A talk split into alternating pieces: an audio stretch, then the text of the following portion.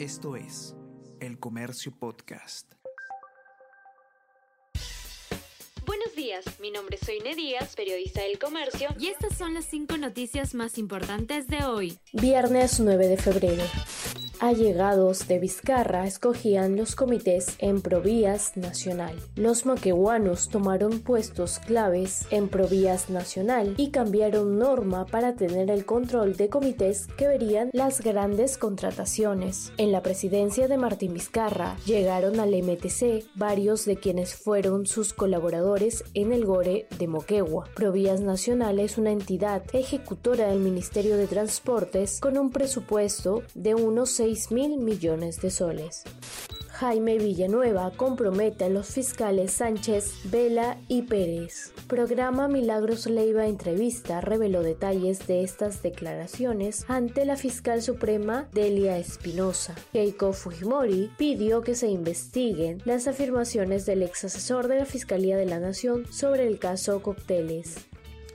Si eres suscriptor activo de El Comercio, no dejes de participar de la próxima experiencia para vivir una cata de verano junto a Amazonian Gin.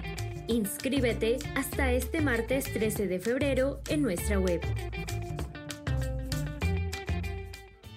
Al menos 11 placas históricas fueron robadas en los últimos tres meses en Lima. El mausoleo del expresidente Oscar R. Benavides en el cementerio Presbítero Maestro ha sido uno de los blancos de estos delincuentes que podrán recibir penas de hasta 8 años de cárcel.